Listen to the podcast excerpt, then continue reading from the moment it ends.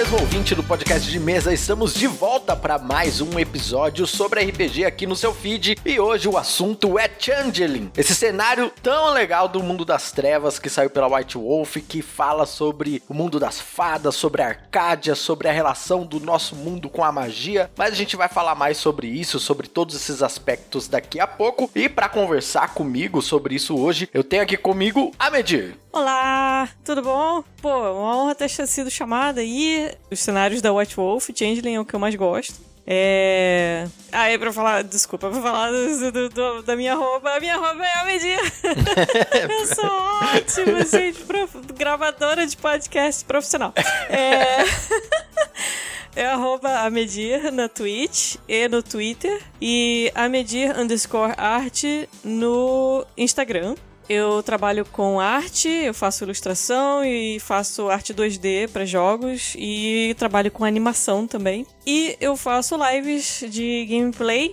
Às vezes eu faço live de arte também, a gente fazendo uns desenhos, conversando com o chat. E atualmente estou jogando Baldur's Gate 3, junto fazendo uma campanha contra a violência contra as mulheres, junto com a iniciativa Tamo Juntas. Beleza, eu vou pegar depois então os links e deixar tudo aqui na descrição do episódio para você ouvinte ter acesso a todo esse conteúdo da Medir e também o projeto Tamo Juntas, beleza? E também para completar a conversa aqui, a mesa hoje, nós temos o Álvaro do Contos Lúdicos mais uma vez aqui no PDM. E aí, galera? galera, tudo bem? É um prazer estar aqui de volta. Eu sou o Álvaro do Contos Lúdicos. A gente atualmente está com um projeto digital fazendo algumas lives de RPG na Twitch, incluindo de Changeling, que também é um dos meus cenários favoritos. Eu sou suspeito para falar porque eu amo o mundo das trevas mas dentre os meus amores, Changeling tá lá em cima. Quem quiser me encontrar pode me achar no Twitter com Álvaro R. Silva, em todas as redes sociais através do arroba do Contos Lúdicos, que é Contos Lúdicos, tudo junto, tudo minúsculo. A gente tá no Instagram, Twitter, Facebook, todas as redes você pode encontrar a gente. É isso aí, hoje eu tô muito bem acompanhado aqui para falar de Changeling, então vamos lá.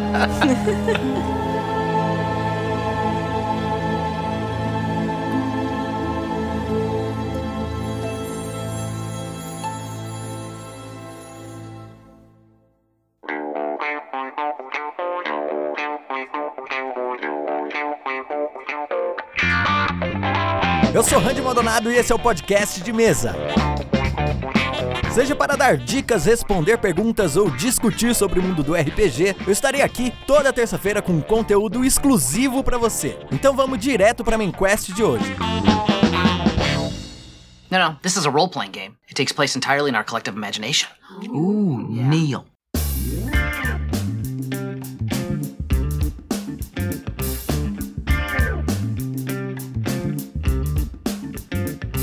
Eu escolhi muito bem esses convidados para hoje, viu? A Medir e Álvaro, eu sabia que vocês gostavam muito. E aí, que sorte que vocês toparam, mano. Fiquei felizão mesmo. Ah, pra falar de Changeling é um prazer, cara. Porque a gente sente que, às vezes, o Changeling, dentro do público da White Wolf, ele parece que é um dos menos bem cotados, assim. Não sei se é porque a minha bolha ali é mais da galera do vampiro, mas o pessoal, eu não sei, parece que tem um, sei lá, um preconceitozinho, assim, com o Changeling. Eu não sei se a experiência de vocês é assim também. eu também tenho essa impressão de que ele é um pouco menos jogado, um pouco menos falado, sabe? Eu não sei porquê, para falar a verdade. Ele tem toda uma estética e um assunto que me atrai muito, que fez muito parte em tudo que eu consumi, sabe? Então não sei por que isso acontece, mas eu também sinto isso. Eu tenho uma teoria, mas fala, Álvaro, o que, que você acha?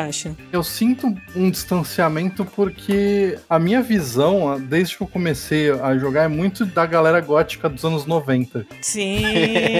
é o meio que eu estava inserido. E o Changeling, ele destoa muito disso. É. Dessa coisa mais dark, mais sinistra do vampiro, até do lobisomem mesmo. Mas assim, o Changeling, ele é muito distoante. Ele tem o horror pessoal pessoal ali, mas você tem que procurar muito, porque ele, ele é mais um jogo sobre crescer, sobre você deixar a sua infância para trás, do que aquele horror pessoal de eu sou um monstro, eu sou uma criatura das trevas, que nem aquele meme do Cebolinha, eu sou uma criatura das trevas, entendeu?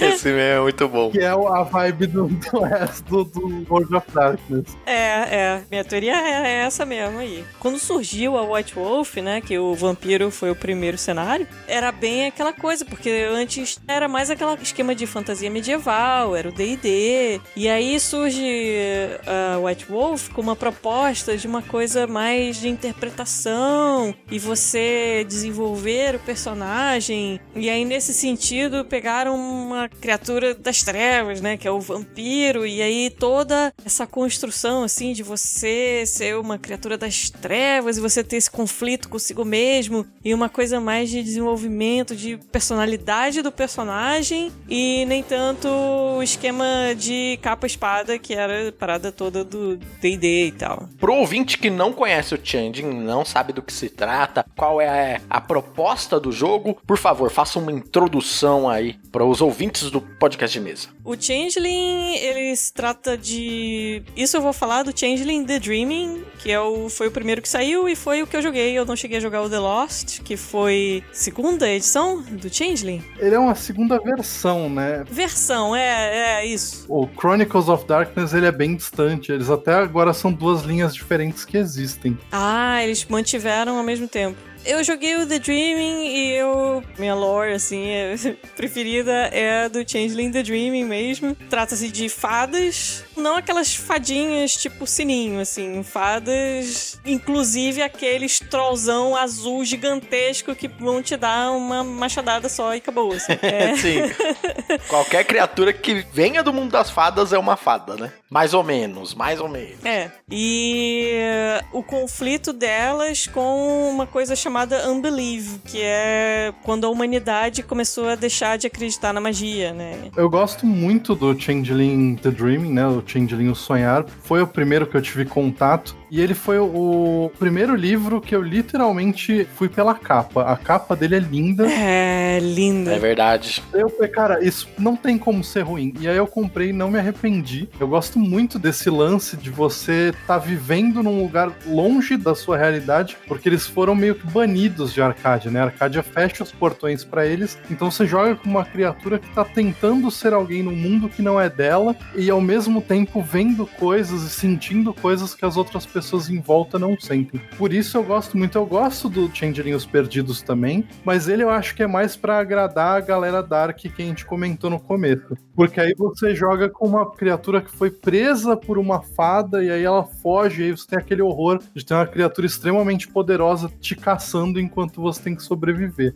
O Changeling, o Sonhar, não, ele tem muito mais o lúdico, muito mais o. o ele até fala, né, para narradores tal, para descrever as coisas de uma forma muito diferente. Você enxergar cheiros, você sentir visões, esse tipo de coisa, é um negócio muito louco que eu acho que torna o Changeling algo especial, algo além do padrão do mundo das trevas. É, ele mexe muito com esse lado lúdico, né? Tanto que a questão do Unbelief, né, que é quase que como se fosse uma força que apaga as fadas, mais ou menos. Tem toda a questão de quanto mais novinho o ser humano é, né? Quanto mais criança, menos você tem, mais você consegue enxergar esse mundo das fadas também. Então, ele pega bastante pra esse lado lúdico, sabe? De você acreditar em magia e essas paradas, sabe? Eu tava falando que ele conversa muito com muita coisa que eu consumi, né, durante o meu crescimento. E eu sei que a MD também gosta muito. Eu me lembro de coisas como O Labirinto, aquele filme que o David Bowie faz, que é um filmaço. Eu sei que não é exatamente a proposta do Changeling, mas eu acho que conversa muito bem, sabe? Eu lembro que tem um, um quadrinho do Sandman que ele toma a forma de um gato e ele fala que o mundo antigamente era regido pelos gatos, até que os humanos começaram a acreditar que os humanos que dominaram os gatos e isso se tornou realidade. Isso conversa também um pouco com essa ideia de você acreditar e a sua crença na magia, crença cabeça nas coisas, moldar o universo ao seu redor, né? Isso é bem legal. O mundo das trevas sempre trabalha muito bem essa ideia, assim, né? E tem nos próprios quadrinhos do Sandman, tem a questão das fadas terem ido embora do mundo, né? A Titânia faz um, tipo, uma, um acordo com o Morpheus pra fazer, tipo, Arcádia, né? Só que dentro do sonhar. Ele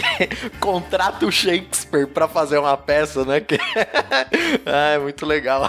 Isso é uma parada muito changing, de você misturar, assim, é, esses elementos mais fantásticos com, às vezes, alguma coisa histórica, porque todo o lance dos changelings é que eles precisam dos sonhadores, né? Das pessoas que têm o glamour dentro delas, pessoas que inspiram. Então você pegar e colocar essas figuras como Shakespeare ou algum outro grande escritor, algum artista, até alguém mais recente, um ator ou um diretor de cinema, e você colocar, incluir ele nesse mundo de faz de conta, com criaturas quiméricas, com armas falantes, esse tipo de coisa, é bem legal, assim, é bem diferente para você poder aproveitar. Sim, é, você falou de diretor de cinema, você me lembrou outro filme que para mim também faz essa relação, que é o Labirinto do Fauno. Isso é total changeling, né? Porque ela tá presa no mundo real e tem um fauno falando para ela que ela tem que fazer umas missões para voltar pra Arcádia, pro mundo das fadas, né, e tudo mais. É muito changeling. O Labirinto do Fauno, ele é tão bom que ele serve pros dois. Se você levar em conta a menina como fada, você pode jogar o sonhar. Se você levar em conta que ela está sendo presa pelo fauno e ela está tentando se libertar dele, você pode jogar os perdidos. Sim, pode crer. Então, assim, é, é um filme perfeito de descrição. No Changeling The Dreaming, o que causa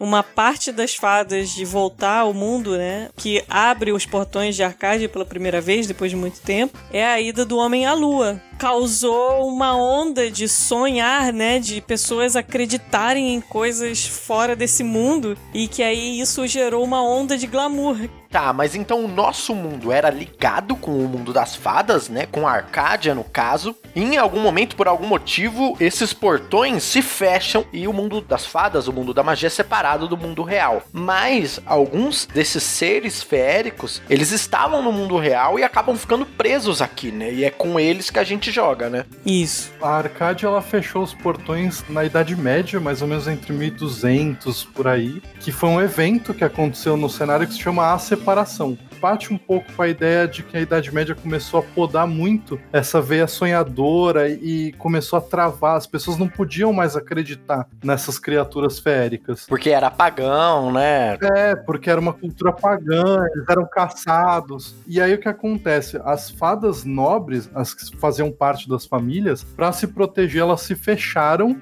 e elas meio que trancaram os portões de Arcádia e impediram que outras fadas voltassem. E aí, com isso, começaram a surgir os Changeling, porque eles começaram a tentar sobreviver aqui. Eles criaram é, como se fossem versões, não são versões porque essas criaturas elas são de casas nobres, mas assim, elas não conseguem acesso à Arcádia durante muitos anos e tal. E aí eles acabam criando uma própria sociedade escondida da humanidade para poder sobreviver e uma, uma sociedade que luta contra isso, contra essa banalidade, contra esse não acreditar, aonde tudo é cinza, tudo é escuro. Amedir, você falou sobre o glamour, né? Que a gente acaba vendo bastante no livro. O que, que significa esse glamour? O glamour é mais ou menos a crença em magia, né? Porque magia, magia tem a parte dos magos e o glamour especificamente é como se fosse uma energia mágica das fadas específica. E ela é exatamente o contraponto à banalidade. E aí tem toda uma questão também política, é, a parada que o Álvaro falou, né, de fazer uma sociedade à parte. Tem realmente uma sociedade das fadas com toda uma política das casas nobres, entre os próprios Kiths também. Os Kiths são. Tô me avançando, mas é, os Kiths são os tipos de fada. Então, tipo, tem os Troll, o Troll é um Kith, os Sátiros, os Bogans, etc. E tem toda uma questão de poder de quem governa aqui no mundo, né? Sem ser em Arcádia. Você acha que essa coisa da hierarquia e tudo mais, isso já existia tudo bem em Arcádia e tudo mais, mas você acha que o contato dos seres féricos com os humanos meio que mudou isso de uma forma um pouco mais até perversa, assim? Ou é uma impressão minha? Cara, é assim, eles meio que tem que sobreviver do jeito que dá, né? E, e, eu acho que isso por si só já é algo perverso. Você tirar uma pessoa da realidade dela, forçar ela a ser algo que ela não é. Tanto que os Changeling, eles não mostram a sua forma verdadeira para qualquer um. Então eu acho que isso faz com que eles sofram bastante. A humanidade como um todo, ela é bastante perversa com os Changeling. Isso que eles são uma pequena parcela da sociedade feérica, né? Você ainda tem várias outras criaturas que surgem que não fazem parte dessa sociedade formada deles, muitas delas que têm problemas, que atacam ou que têm algum problema direto com elas. Então, assim, é um mundo bem perigoso para ser um changeling, o mundo das trevas. Sim.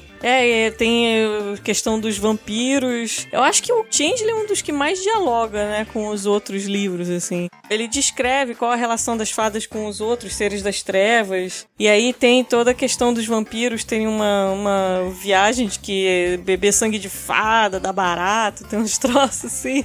Se um vampiro bebe um sangue de fada, ele consegue enxergar como uma fada durante algum tempo. Então ele meio que vê o glamour, ele vê criaturas féricas com a sua forma verdadeira. E aí ele fica meio doidão, tipo, como se ele tivesse viciado em droga. Ele começa a caçar changelings para ter um pouco mais desse contato, porque o sonhar por si só, né, e essa visão glamurosa do mundo, ela é muito diferente, especialmente pro mundo das trevas. A gente já vive num mundo meio escuro, meio cinza, meio parado. O mundo das trevas ele é pior. Ele é muito mais opressor, ele é muito mais agressivo. Então, se por um momento você consegue, ainda mais sendo um vampiro, uma criatura amaldiçoada, por um momento você vê as árvores mais verdes, as cores mais vivas, as pessoas mais alegres, você vai querer ter mais disso. E é isso que faz com que eles caçem changelings por causa do sangue. Beleza, mas então quais são os tipos de personagens que a gente joga em Changeling? Que criaturas são essas, né? Porque elas não são exatamente os elfos, anões e gnomos que a gente tem no D&D. Elas fazem parte de uma cultura e de um folclore que nem todo mundo tá familiarizado, né?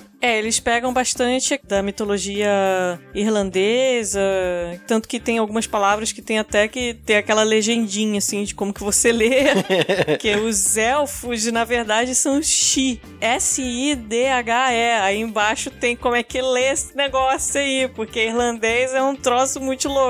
Então tem o X, tem os Slua, que também é um outro nomezinho safado de ler. É uma parte de folclore bem eurocentrista, assim. É. Os Sloa, que a Medir falou, eles são do leste europeu, ali da região eslava. Você tem sátiros, ti, os próprios Redcaps, que aqui no Brasil eles seriam o bicho-papão, mas eles têm o formato da mitologia europeia, assim. Os que mais fogem ali do padrão europeu central são os Exu, que são os sonhos de, de aventura, os sonhos de viagens, e os próprios Slua, que vão mais para a parte do leste europeu, mas eles são bem centrados nesse tipo de cultura. Eles têm também uns outros livros que aí falam dos Nunnery, que são os indígenas das Américas. Hum, que legal. É, Agora eu não lembro se chegou a sair, mas tinha a questão dos Land of a Thousand Dreams, que eram das fadas asiáticas. É, eu nunca tive acesso, mas eu acho que eles chegaram durante um tempo a tentar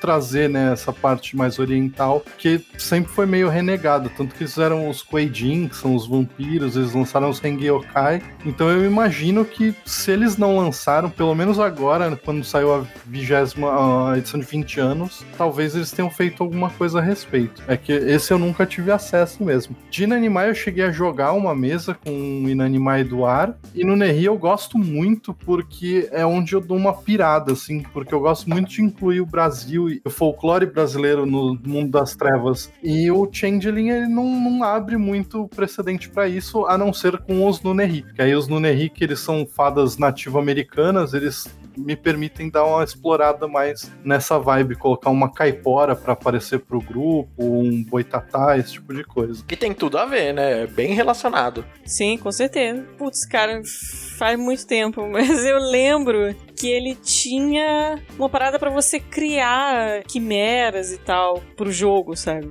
A quimera, no caso, seria uma criatura que é full de glamour, assim. Então, são criaturas mesmo, como seria o boitatá e etc, né? Mula sem cabeça, essas paradas são criaturas mesmo, não chegam a ser pessoas no mundo real. Então, tem um esquema de você poder criar esse tipo de coisa para você colocar no jogo. Eu encontrei aqui o livro que você mencionou, Medina, é Land of 8 Million Dreams. 8 Million Dreams, errei um pouquinho o número.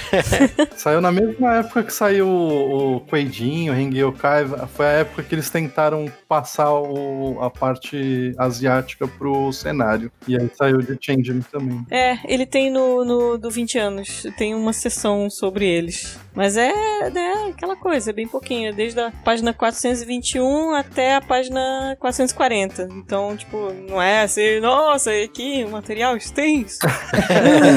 não se aprofunda tanto assim, né? Principalmente nessa época, o White Wolf tá tentando. Ela não tá conseguindo sempre, ela teve alguns problemas por conta de como eles mostravam algumas culturas, mas eles estavam tentando, eles realmente queriam explorar mais do cenário. Eles têm também uma parte pros changelings e quimeras da parte da Grécia e eles preveem os outros Kiths também no de 20 anos. Tem sereias, as bruxas, tipo de rio, sabe? River Hags. Tem umas coisinhas a mais aí bem interessantes também.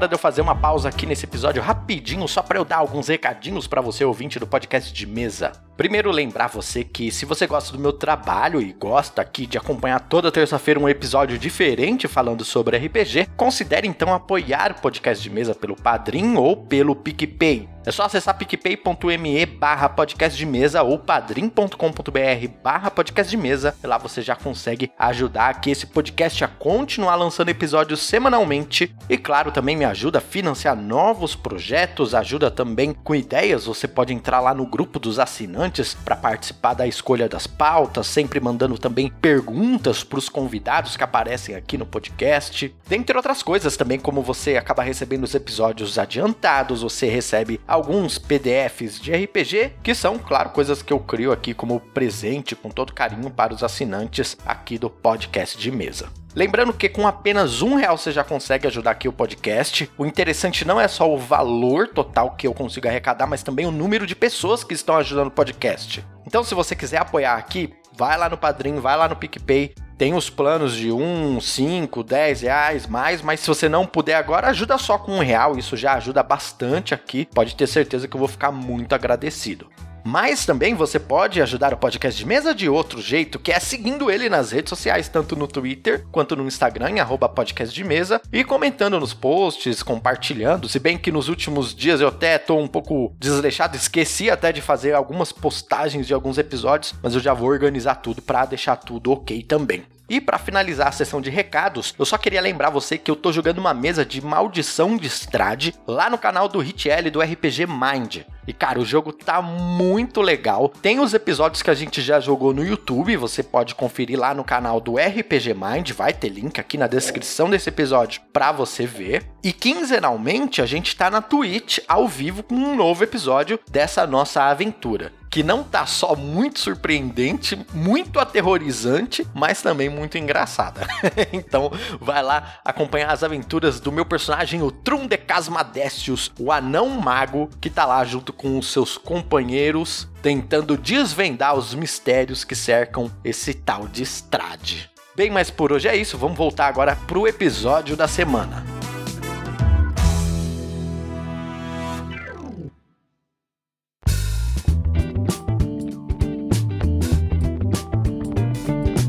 Uma coisa que todo jogo da White Wolf, pelo menos do antigo mundo das trevas, tinha, né? A primeira, a segunda edição, é que cada um dos cenários tinha, digamos, um poder especial. Então o vampiro tinha os pontos de sangue, e aí com esses pontos de sangue ele utilizava os seus poderes de vampiro, né?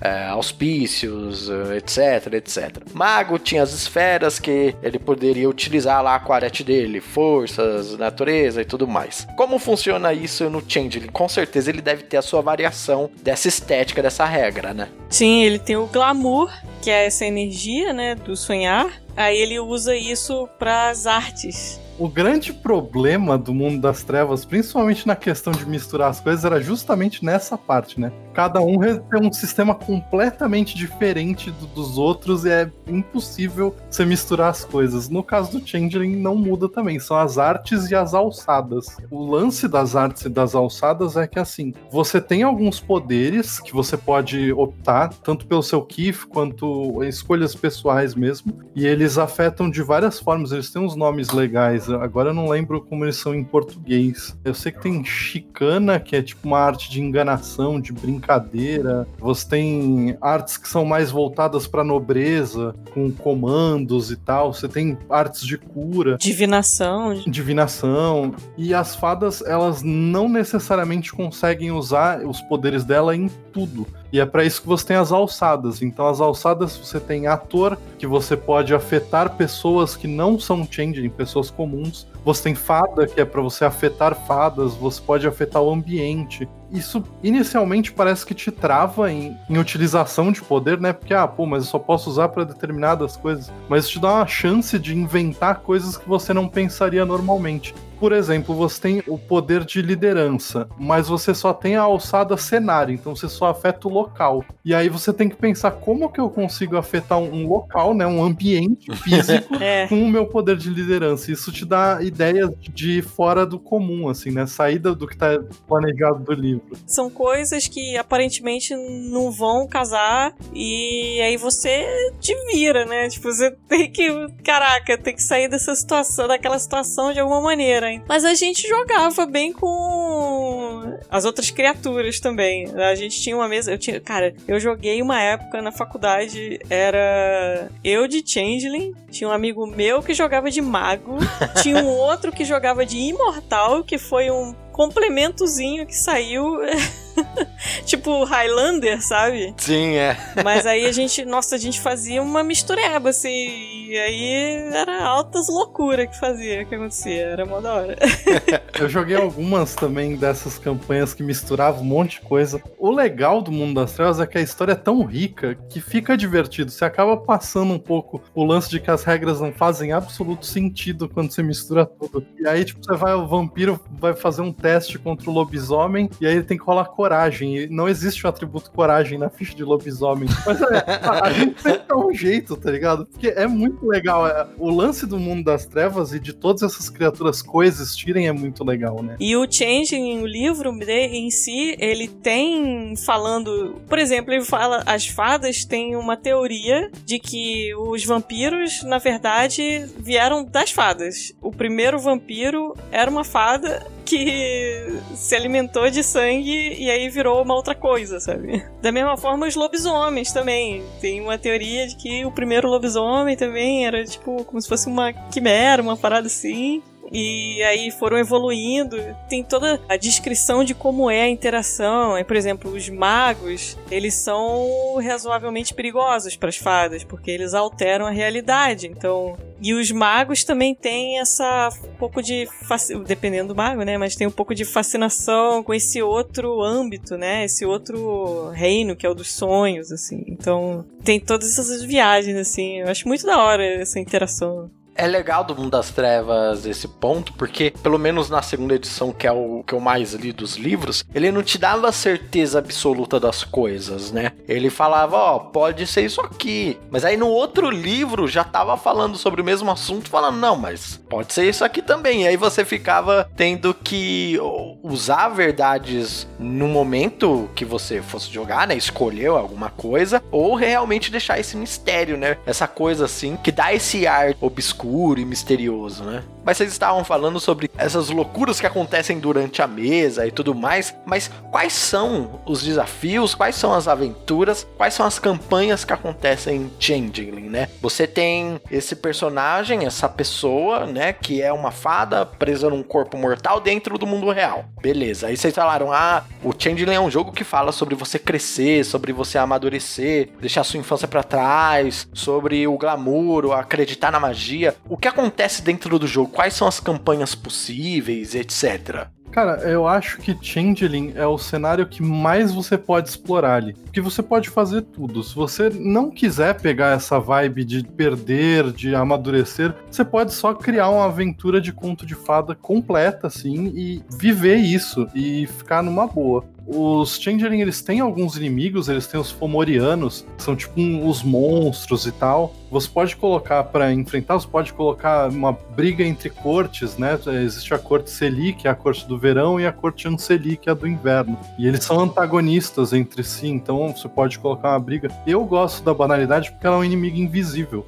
Você não pode impedir a banalidade de existir. Você não pode impedir de seu Changeling talvez pegar um ônibus e um cara te encher o saco ali e você ficar, tipo, incomodado e aquilo mata um pouco da sua criança interior ou você vai numa loja de brinquedos. Eu acho que eu fiz isso na mesa do que eu narro no, no Contos Lúdicos. Deles entrarem numa loja de brinquedos e eles são adultos. Então, assim, eles começaram a procurar brinquedos e o dono da loja, pô, vocês não são muito velho para esse tipo de coisa? E aí isso bater neles de uma forma que a banalidade sobe, assim. Você ser tipo, pô, talvez eu seja. E aí você perde um pouco do lance da fada. E ele não é um inimigo, ele não é um oponente, ele não tá ali tentando destruir o Changeling. Ele é só um ser humano que não vê mais a alegria da vida, não vê mais a, a esse lance mágico da infância na real, existem os inimigos mesmo, né? Que são o Autumn People, que as pessoas do outono, que aí são pessoas que estão contra o glamour, né? São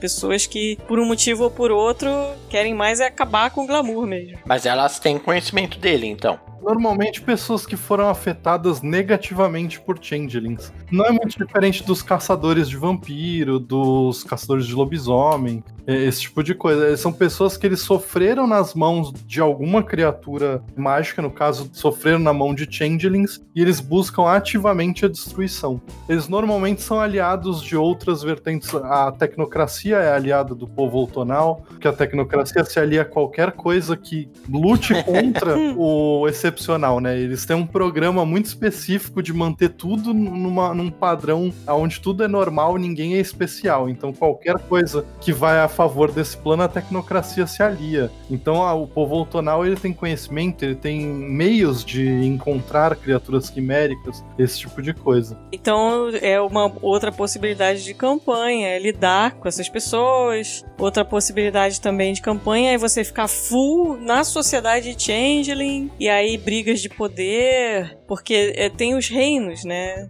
tem o Reino de Concórdia, tem, é tudo meio que centrado ali nos Estados Unidos, mas tem essas brigas entre, não só entre as cortes, né, o Cili e Ancili, mas também nas próprias sociedades Changeling. É muito o quanto você quer explorar o cenário de Changeling. Os Changeling, eles vivem ao mesmo tempo no mundo real e no, no mundo fantástico. Por mais maneiro que isso seja, falando como um jogo, é muito difícil você manter esse ritmo de dualidade. Então, eventualmente, você vai pular um pouco mais para um lado ou um pouco mais para o outro. Aí vai do que você quer narrar. Se você quer algo mais fantástico, você vai manter eles mais com a forma de Changeling, interagindo com outras fadas, usando suas armas e artifícios quiméricos. E se não, você vai fazer muito mais interações com pessoas comuns, pessoas adormecidas, talvez pessoas que tem algum problema. O, o, lance do Changeling é que a banalidade ela é realmente muito danosa para eles. Então você encontrar uma pessoa em depressão é uma coisa que vai machucar muito a fada ao mesmo tempo em que ela vai ver aquela criatura e ela vai falar: Eu preciso ajudar essa criatura.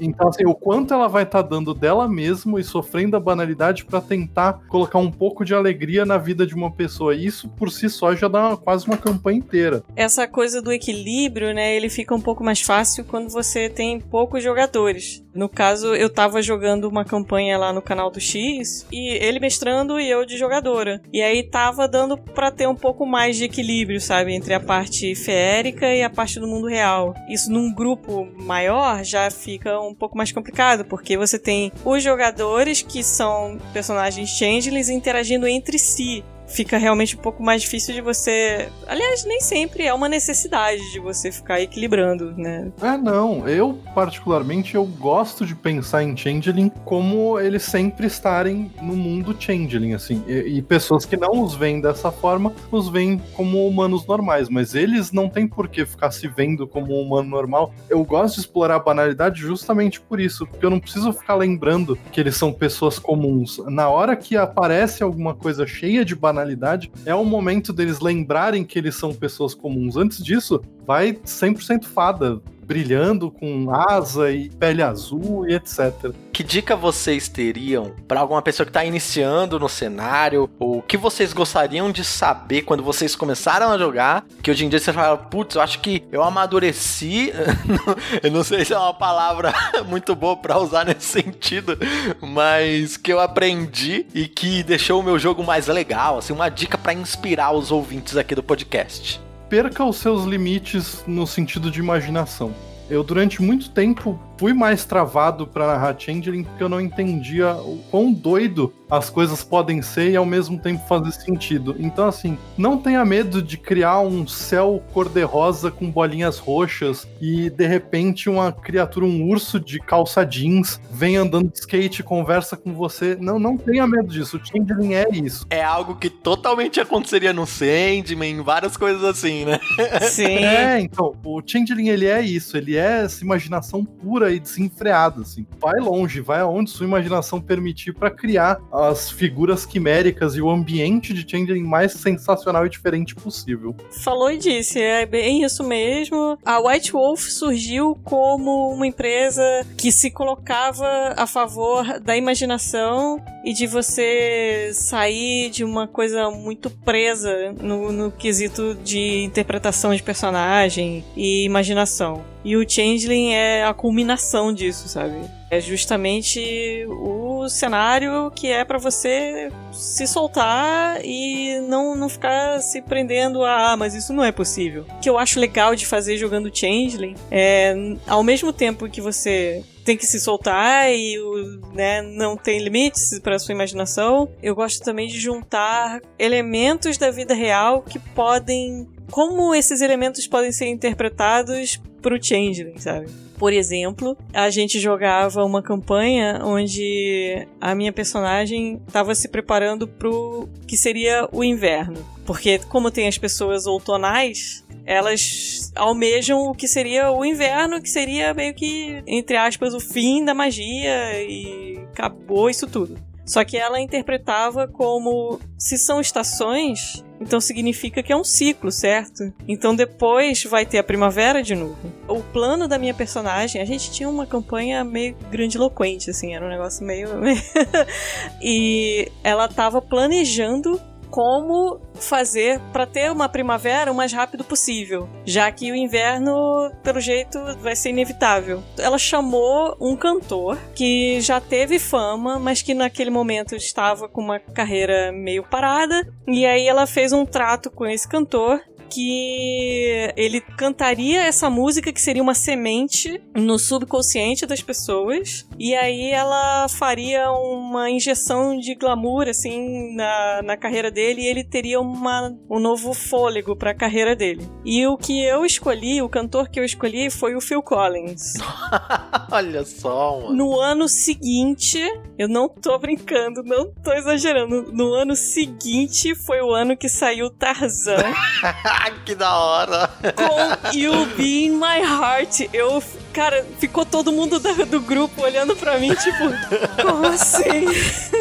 Isso é o glamour agindo até fora do jogo. Cara, sim, cara. Ninguém jamais vai me convencer, sabe, que não foi.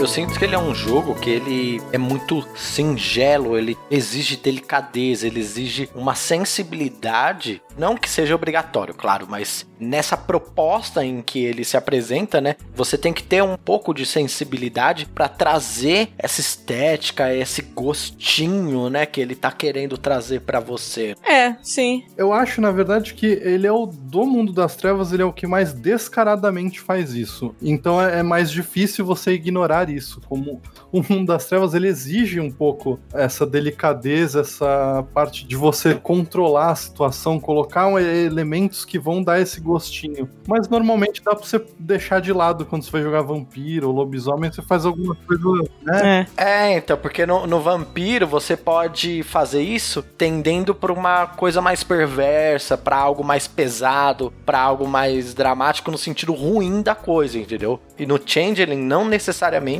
você vai por esse caminho sempre, né? Não é uma saída fácil, né? É bem possível, porque você tem, inclusive, tem as fadas lá que interagem diretamente com o Wraith que é um dos cenários mais pesados da White Wolf. Nossa, pesado. O lance é que a gente tem muito ainda, principalmente a nossa geração, que já é uma geração que cresceu com Disney, né? A gente tem uma visão diferente do que a visão que o cenário tenta passar. Por mais brilhante, mais alegre, mais otimista que seja o cenário, ele ainda pega o clássico do folclore feérico. Então as criaturas elas não são boas. É mais uma coisa Irmãos Grimm. É. Isso, mais Irmãos Grimm do que Disney, entendeu? Então, mesmo as criaturas mais otimistas, aquele momento que você tá vendo tudo brilhando, todo mundo feliz, mas algo pode acontecer ali que não deveria estar acontecendo. Então, o lance do Changeling é você viver nisso, é você pegar um cenário que ele é extremamente bonito, extremamente delicado, que tem um quê de infância, mas ao mesmo tempo você pensar que nada daquilo ali é exatamente exatamente o que parece. Ele dá um, uma brecha para você fazer jogos em vários tipos de gênero, né? Porque você pode fazer desde uma parada pô, super lúdica com as crianças passando pela crisálida, descobrindo que são fadas e pô, que legal, até a parada mais de terror assim, pegar um pessoal da Shadow Court que são aquelas fadas mais monstruosas, sabe? Mais fora assim da realidade humana, assim, a coisa bem dark assim, dá aquela coisa, aquela pegada de filme de terror, quase, né? E você pode jogar full D&D também, se você pegar, pegar a galera, pega a galera, vai pro sonhar, entendeu? Lutar com um dragão, você pode. Eu gosto bastante desse estilo, inclusive. Eu gosto muito de trabalhar com o Renzigão, o Changeling mais velho. Hum. Gosto de explorar essa vibe do adulto que nem eu falei, esse lance de dualidade, ele não serve só para nós jogadores, ele existe no mundo das trevas. Então, assim, o quanto o seu paladino troll com a sua espada mágica encantada vai enfrentar aquele dragão quando todo mundo na rua vai ver um senhor com uma, um guarda-chuva brandindo ele no meio do nada e gritando e assim, entendeu? Uhum. Como que vai ser a reação das pessoas em volta disso? Eu gosto muito, porque quando você joga com um infante, né, com a criança, é até uma forma de você poder explorar mais o lado férico, porque ninguém vai se incomodar, uma criança brincando. Mas um, um senhor de idade brincando, ele chama a atenção, né? todo mundo vai olhar estranho, pô, vou chamar a polícia, esse cara tá doido. E isso tudo é, é o efeito da banalidade batendo naquela fada, entendeu? E quanto mais você se preocupar, tipo, caraca, as pessoas em volta, mais banalidade você vai ganhar também. Exato. E o jogo, de certa forma, acho que ele faz uma metalinguagem com a vida e com os jogadores, porque muitas vezes nós somos adultos, né, com boletos para pagar e a vida acontecendo e problemas e a política no Brasil tá uma bosta, né?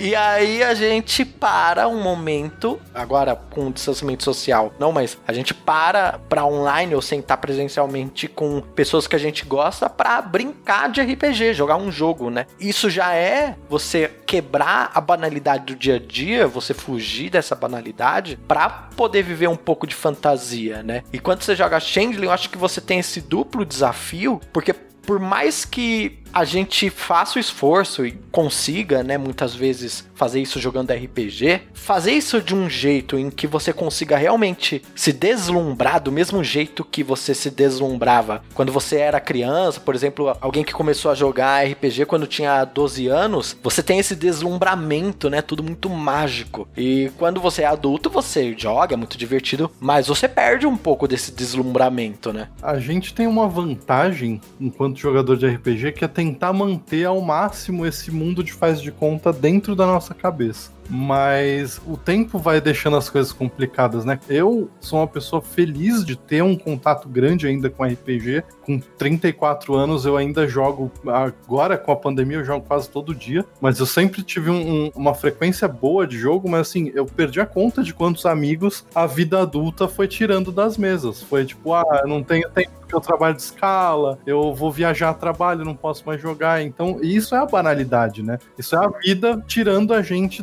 daquele nosso momento lúdico, daquele nosso momento e não só deixando de jogar RPG, mas você vê adultos que não conseguem brincar com crianças, por exemplo. Não conseguem se relacionar ludicamente com uma criança porque perde isso, sabe? Ah, sei lá, é bobo. Realmente parece que tem uma incapacidade de conseguir se divertir ludicamente com as crianças da família até. Aquele pessoal que se leva muito a sério e acha que é bobagem esse negócio de brincar, isso é só pra criança. e a gente foi muito condicionado a isso. Eu não sei a idade de vocês, mas a, a, minha geração, pelo menos, é a primeira geração. Ainda tem muita gente que faz isso, mas é a primeira geração que tentou sair daquele ritmo de eu fiz 18 anos, então agora eu tenho que achar refrigerante uma porcaria e só tomar bebida alcoólica. eu não posso mais jogar videogame porque isso é coisa de criança, eu tenho que ficar em, assistindo futebol. E assim, você entra numa rotina que parece padronizada, feita para você, né? É. E aí você perde esse lance da infância de conseguir brincar, de conseguir, por um momento que seja, ser um grande monstro gigante pro seu filhinho, pro seu sobrinho, ser o cavaleiro que vai enfrentar, entendeu? E, e aí você, ah, nossa, mas isso é muito chato, vai lá brincar sozinho. Eu acho que o Changeling é justamente isso. Você ser a pessoa que não perdeu isso no meio de um mar de pessoas completamente comuns que não sonham mais, não tem mais desejos, não tem mais essas inspirações. Mas vamos combinar também que hoje em dia tem adolescente de 30 anos aí que tá dando uns problemas também, né? A minha geração, infelizmente, criou uma série de novos problemas.